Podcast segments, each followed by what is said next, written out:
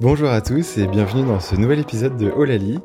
Et avant de recevoir euh, notre invité d'aujourd'hui, je voulais vraiment euh, d'abord vous remercier pour euh, tous ces retours, partages et encouragements suite à la publication de, de ce nouveau site.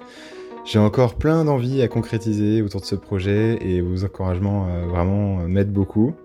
Donc merci pour ça. Et donc aujourd'hui, je reçois quelqu'un d'un domaine que j'affectionne beaucoup parce que leurs bouteilles ont accompagné des, temps forts de ma vie et euh, c'est aussi la première fois d'ailleurs qu'on pourra discuter de champagne. Et cet invité, c'est Hugo Drapier des Champagnes Drapier. Bonjour Hugo. Bonjour Charles, bonjour tout le monde.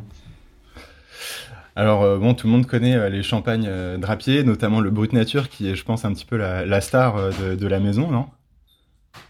Euh, oui, alors euh, oui, maison familiale, mais on essaie un petit peu de se faire connaître. On est dans une région un petit peu méconnue qui s'appelle la Côte des Bars, donc euh, on essaie de travailler un peu à notre échelle, euh, dans, dans, tous en famille pour, euh, pour mettre au mieux notre, en musique nos, nos parcelles et nos, notre production. Ouais, votre production d'ailleurs qui est la, la première, je crois, à être complètement neutre en carbone, c'est chouette ça. Alors ça fait exactement, oui, ça fait euh, déjà 5 ans, euh, depuis 2015. Euh, en réalité, ça fait assez longtemps qu'on y travaille sur notre, la réduction de notre bilan carbone. on est quand même les premiers, enfin l'agriculture en général est la première victime du réchauffement climatique.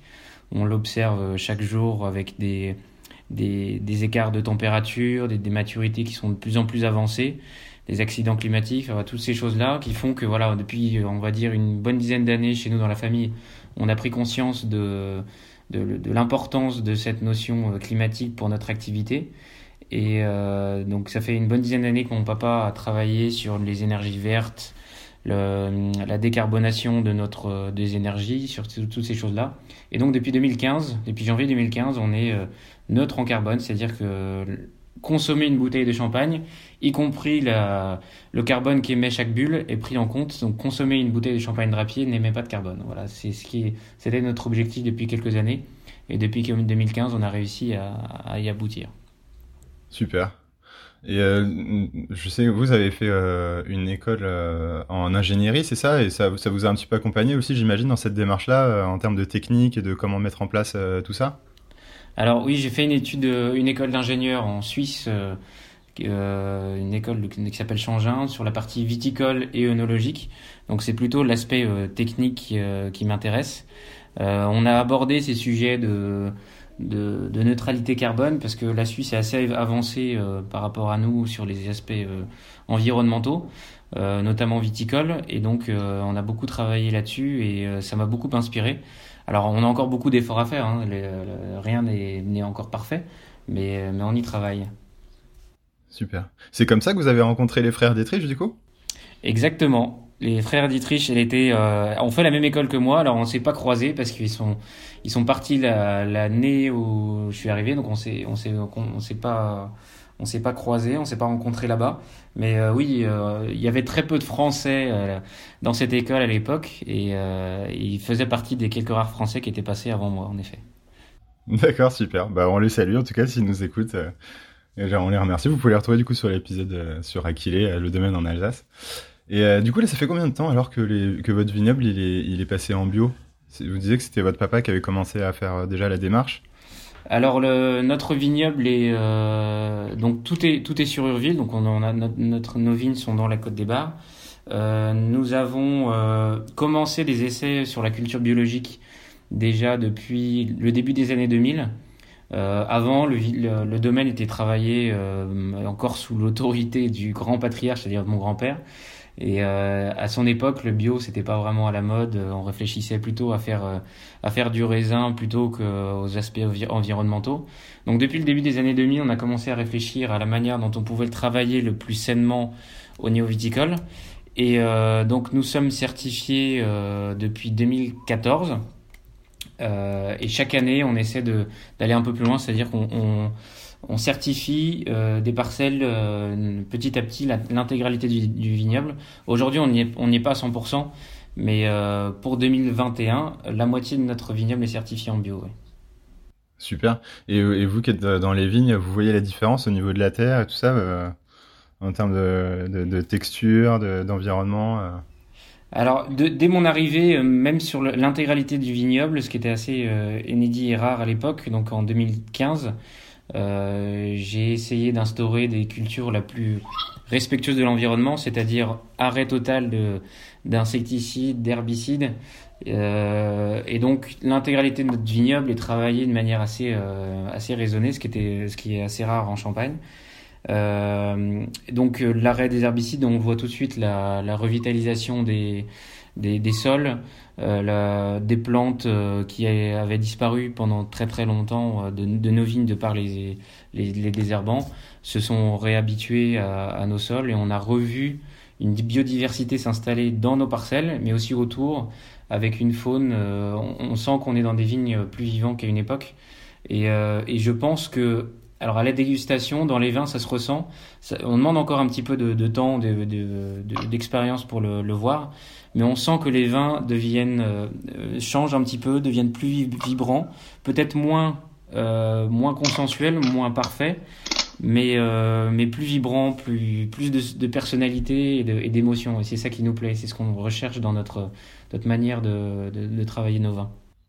Ouais.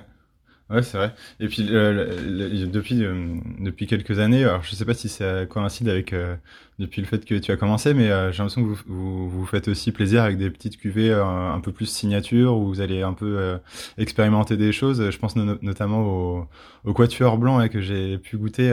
on s'était acheté la bouteille pour quand on attendait la naissance de mon fils, qu'on a dégusté à sa naissance et qui était assez incroyable. Et c'est un des, je pense que c'est un des meilleurs champagnes que j'ai que j'ai bu. C'était vraiment un gros coup de cœur, le Quatuor blanc, euh, blanc de blanc. C'est euh, un mélange, je crois, avec des cépages aussi euh, un petit peu oubliés, non? C'est ça? Ouais, tout à fait. Alors c'est merci pour le commentaire, ça me va droit au cœur. On a, ça fait en effet euh, euh, assez longtemps déjà que mon père essaie de travailler sur des des vieux cépages, sur des choses assez rares. Donc il a réintroduit euh, dans là où euh, le, était originaire ces vieux cépages, notamment l'Arban, qui est un cépage euh, qui est né dans l'arrondissement de Bar-sur-Aube, donc c'est-à-dire à quelques kilomètres de chez nous, et qui est vraiment un, cépage purement champenois, contrairement notamment par exemple au chardonnay qui est un cépage cultivé mondialement partout. L'Arban, c'est vraiment un cépage originaire de chez nous. Et euh, à la fin des années 90, il a retravaillé, a essayé de réisoler des vieux cèpes que mon grand-père avait gardés de ces cépages-là qu'il a réintroduit et euh, pour, en, pour en vinifier une cuvée euh, euh, assez rare. On en fait très très peu puisque c'est des cépages assez compliqués à travailler. et donc il l'a assemblé pour faire un blanc de blanc avec les quatre cépages blancs. Donc on l'a appelé en effet la cuvée Quatuor. Un quart de, des quatre cépages blancs champenois. Donc c'est un blanc de blanc. Mais contrairement au blanc de blanc plus traditionnel, 100% chardonnay, on a essayé de travailler sur des cépages, cépages rares et euh, qui est aujourd'hui une cuvée en bio. Euh, mais donc ça, c'était, on va dire, la première euh, d'une longue série de, de cuvées un peu anecdotiques. Ensuite, depuis, donc quand je suis arrivé, on est sorti des mono, monocépages comme le Fromanteau, qui est aussi un cépage rare qui a, qui a quasiment disparu. Euh, de Perpino, des cuvées un peu sans soufre. voilà, il y a encore d'autres choses qui sont en réserve, qui sont dans nos caves et qui vont bientôt sortir parce que la, la particularité du champagne, c'est que il faut être très patient euh, entre la, imaginer euh, un raisin ou un, un vin et le, pouvoir le déguster, l'avoir sur le marché, il peut se passer euh, au minimum 3-4 ans, voire plus sur certaines cuvées. Donc il y a encore beaucoup ah de choses qui sont en, en, attente dans nos caves, qui attendent sagement d'être assez mûres.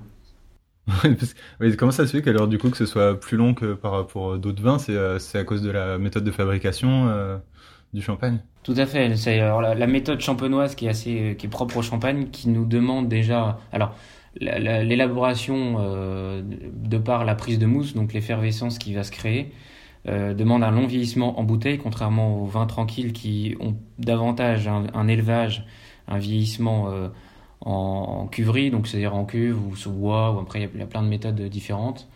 La, la, vie du champagne ne commence pas à la mise en bouteille et la mise en marché, mais le, champagne se fabrique à partir de la mise en bouteille. Il va y avoir un, long vieillissement avant, après la mise en bouteille et avant le dégorgement. Donc c'est cette étape clé qui s'appelle la prise de mousse, la champagnisation. Et entre la prise, le, tirage, donc la mise en bouteille et la, le dégorgement, il peut se passer parfois euh, au minimum deux ans. et parfois beaucoup plus, jusqu'à 4, 5, 6 ans pour, pour avoir un champagne mûr. D'accord. Pendant une période pendant laquelle du coup les bouteilles sont tournées, c'est ça pour. Voilà, elle, reste, elle repose en cave à l'horizontale, donc quand la prise de mousse c'est faite et euh, les levures meurent. On a le dépôt qui va se former au, bout de au fond de la bouteille. La, la, montée, la pression a monté dans la bouteille. Et pour euh, se séparer de ces levures qui forment un dépôt et forment un trouble, pour que le champagne puisse être clair, il faut euh, se débarrasser de ce dépôt. Donc la, la seule méthode euh, originelle qui est utilisée en champagne, c'est le, le, remuage, donc en tournant les bouteilles, en effet, comme tu disais Charles, et pour que le dépôt redescende jusqu'au goulot. Et à partir de ce moment-là, il va falloir ouvrir la bouteille pour euh, extraire ce dépôt, ce trouble. Euh, et cette, cette étape-là s'appelle le dégorgement. Et c'est à partir du dégorgement qu'on va pouvoir mettre le bouchon final en liège que vous allez pouvoir euh, déboucher chez vous. Et, et la bouteille, c'est à partir de ce moment-là seulement qu'elle va pouvoir être habillée et commercialisée. D'accord. Ouais, d'où d'où ce temps long dont on parlait tout à l'heure, qui fait qu'effectivement pour tout ce qui est innovation, ça prend un peu plus de temps. Exactement. Il, faut, il faut compter euh, euh, six mois un an d'élevage, ou voire plus, euh, avant la mise en bouteille, un peu comme dans tous les vins tranquilles, sauf qu'à partir de la mise en bouteille, il va falloir à nouveau attendre au moins chez nous, chez notre brut sans année, chez Drapier, c'est au moins deux ans et demi, trois ans de vieillissement en cave avant le dégorgement. Et sur des millésimés, évidemment, c'est bien plus long, puisqu'aujourd'hui, on voit encore des millésimes des années 2000, voire plus anciens. Notre grande cendrée, par exemple, aujourd'hui, c'est un millésime 2010. Donc euh, voilà, elle a 11 ans de vieillissement en cave. Ouais. Mais du coup, ça me fait penser, le, champagne, c'est quand même, euh, j'imagine, un des AOC les plus connus du monde, en tout cas en vin, c'est sûr. Et du coup, euh, aussi, je, crois, un des plus exportés. Est-ce que, avec cet AOC, il y a un cahier des charges qui est, j'imagine, assez lourd, mais ça va, vous arrivez quand même à garder un peu de liberté dans votre confection et dans, la viticulture et dans, vos modes d'assemblage? Euh, alors oui, en effet, il y, a un, cahier des charges qui est assez strict. C'est un petit peu la particularité de, la Champagne. La Champagne s'est fabriquée euh, un nom aussi grâce à ce, cahier des charges qui, a, qui permet, qui a permis pendant très longtemps garantir la qualité d'un champagne. C'est-à-dire que quand vous achetez une bouteille de champagne, vous avez un minimum de garantie sur sa qualité, sur la manière dont il a été travaillé, sur l'origine des raisins, l'origine géographique donc des terroirs, sur la méthode d'élaboration qui est assez stricte, sur les temps de vieillissement qui, aussi, qui sont aussi euh, assez euh, contrôlés. Et euh, c'est ce qui a permis de garantir un minimum de qualité sur le, en, dehors du, du, mot champagne. Aujourd'hui, c'est vrai que la diversité des, des, des, cépages ou de, ou de la manière de travailler nous, nous, nous, offre la possibilité de faire des choses très différentes. Et bien évidemment, il faut rester dans, dans, dans les clous de ce cahier des charges en dehors duquel, bah, si on sort de, de, ces clous, on ne peut plus fabriquer de champagne. Donc c'est vrai qu'il est, il a, il a été restrictif et il est encore limitant sur plein de choses. C'est-à-dire qu'on ne peut pas s'amuser à faire du champagne avec euh, n'importe quel champagne, avec n'importe quel cépage ou, euh, ou avec des méthodes de vinification, euh, par exemple en utilisant des copeaux de bois. Ça, c'est par exemple quelque chose qui est interdit en champagne et qui permet de garantir un minimum d'activité. Mais c'est vrai que la, le revers de la médaille fait que on, ça limite un peu la, la créativité, l'innovation, mais c'est quelque chose qu'on essaie de travailler depuis très longtemps chez nous dans la famille. Euh, mon père a beaucoup travaillé euh, dans les années 80 sur les noms dosés, par exemple les brutes nature. Il a été précurseur là-dessus. Donc, euh, malgré ce qui est des charges, on a pu quand même se innover sur des vins sans souffle, par exemple, ou sur la neutralité carbone, sur le bio. Enfin voilà, il y a quand même des choses qui, qui restent encore à faire. Ouais, super.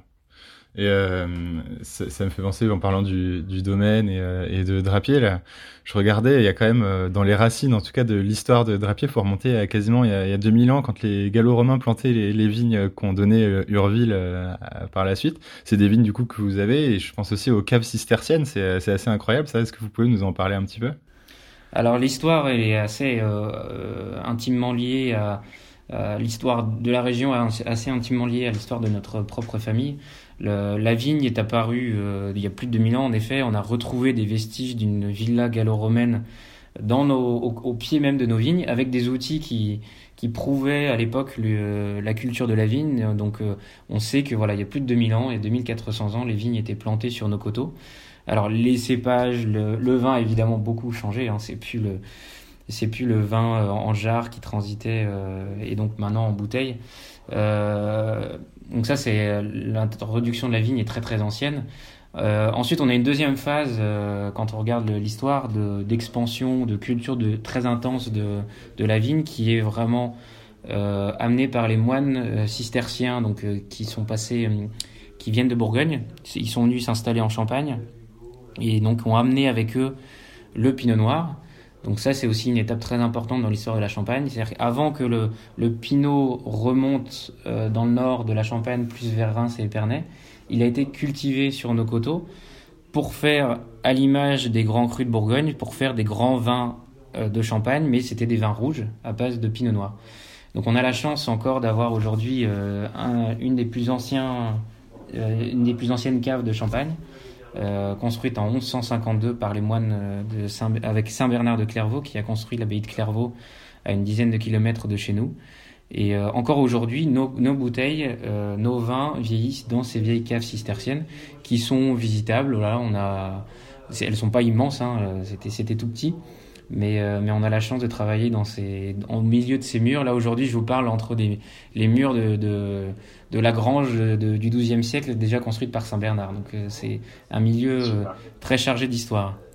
Ça doit être assez assez chouette de pouvoir bosser dans ces conditions et, euh, et dans ce cadre-là, quoi. Il y a pire, je me, je me plains pas, il y a pire. et puisqu'on est sur l'histoire, alors il y a quand même un lien assez, euh, assez rigolo. Euh... Bon, déjà, on remercie les moines de jamais se déplacer sans leur, euh, sans, leur vin, et sans pour, euh, pour avoir brassé tous ces cépages et faire que aujourd'hui on a une belle diversité.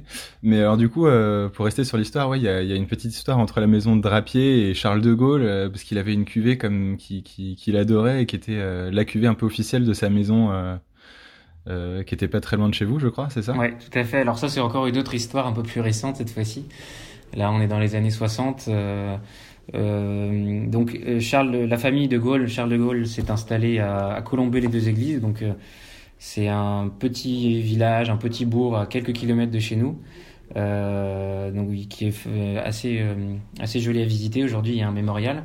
Et en effet, la, la famille de Gaulle, donc à l'époque à l'Élysée, euh, venait régulièrement euh, se retirer pour les vacances ou les week-ends à Colombey les deux églises, pas très loin de chez nous.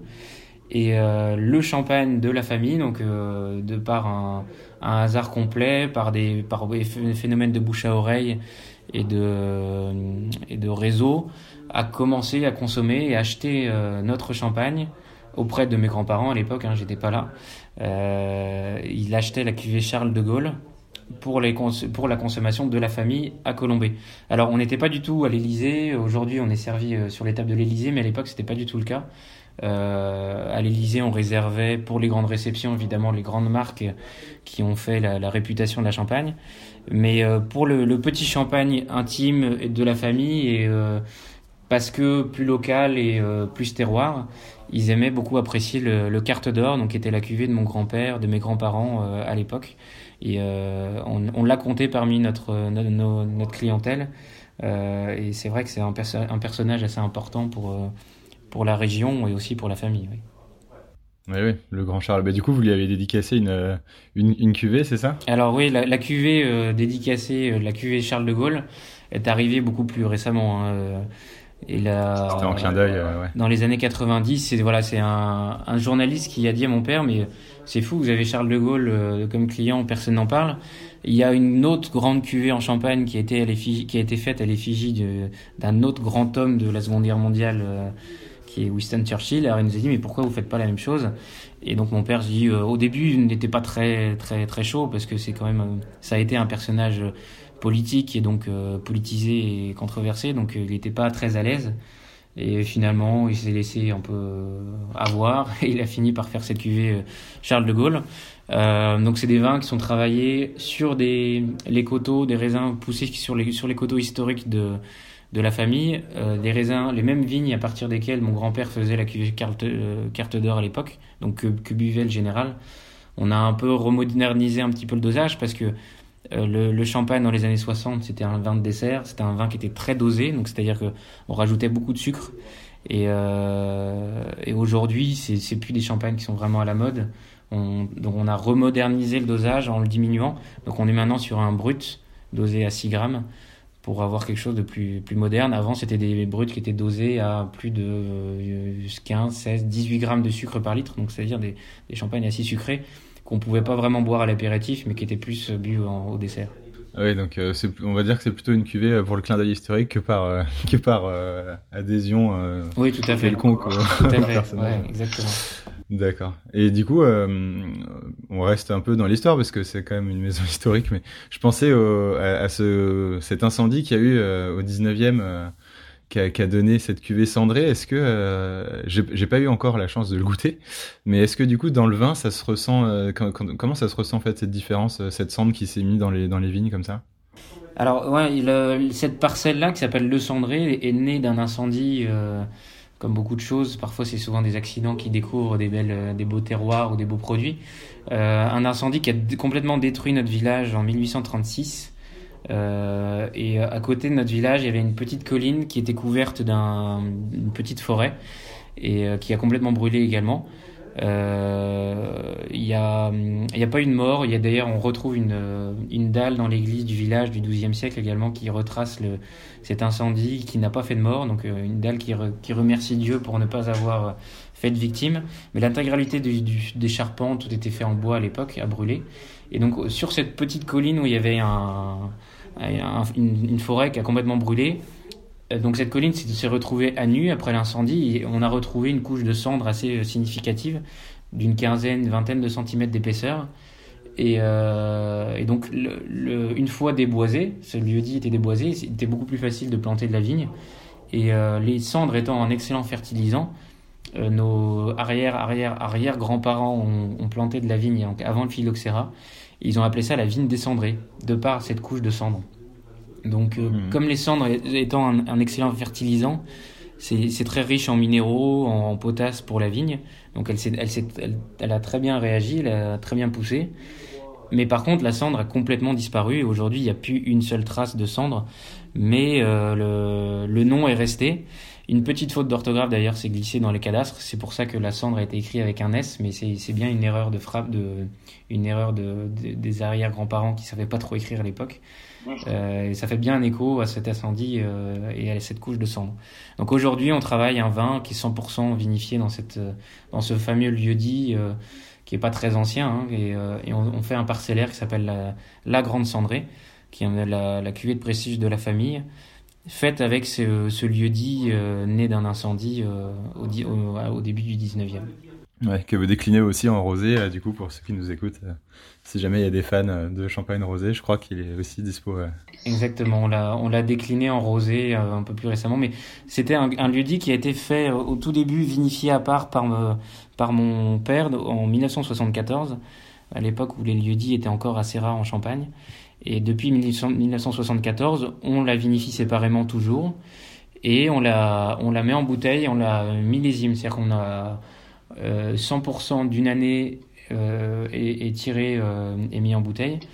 Et on a, par contre, on ne la fait que les très bonnes années. Les années euh, un peu plus difficiles, on la millésime pas. Et donc, on fait euh, peut-être un millésime sur deux, un millésime sur trois euh, dans cette bouteille. Donc aujourd'hui, on a la millésime 2010. Mais entre 1974 et euh, aujourd'hui, il y a eu une, une vingtaine de millésimes différents de produits.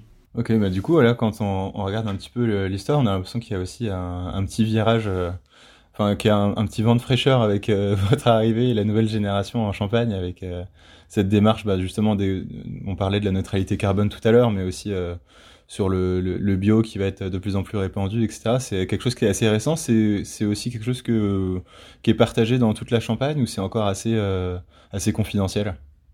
Alors ça a tendance à se démocratiser aujourd'hui.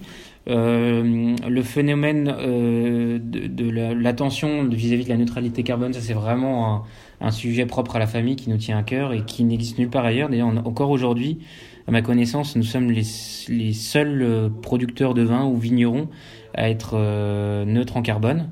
Donc on a beaucoup travaillé sur la, réduction de nos énergies, euh, des énergies fossiles.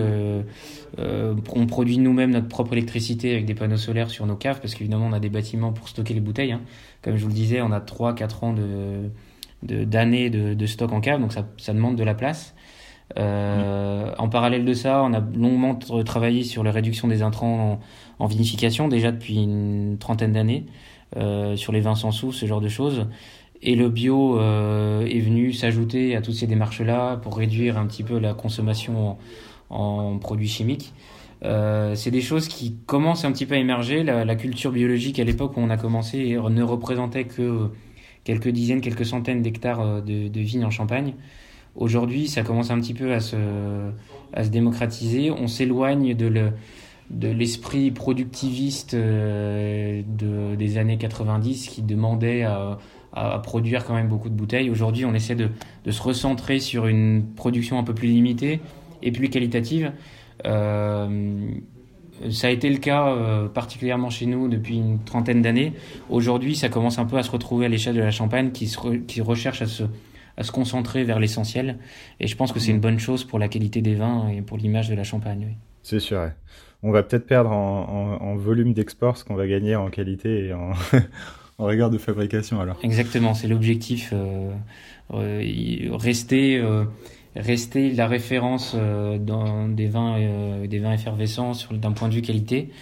Euh, et, et, puis les, volumes qui ont été faits, ont été faits entre les années 60 et 90, j'ai envie de dire. Bon, on en verra peut-être un peu moins dans l'équipe de rap US alors. Et, c'est plus... et plus sur les tables des, des amateurs et des, des. D'accord. Bon, je sais pas si c'est une mauvaise chose. Ils, ils se vengeront avec le, le crément, c'est pas grave. Oui, voilà. Super, bah merci beaucoup en tout cas Hugo pour toutes ces infos sur le sur le champagne et sur Drapier euh, qu'on connaît deux noms mais c'est toujours agréable d'avoir les, les petites histoires derrière et c'est un peu la raison d'être aussi de Oulali donc euh, merci beaucoup. Merci Charles, au plaisir. Voilà, c'est la fin de cet épisode de Olali que vous pouvez retrouver euh, maintenant sur Deezer et Spotify ou sur SoundCloud ou sur le site, un peu partout. Voilà, donc euh, n'hésitez pas à nous laisser un petit commentaire, à le partager euh, autour de vous. c'est du plaisir, c'est du partage. Et puis on se retrouve très bientôt pour un nouvel épisode.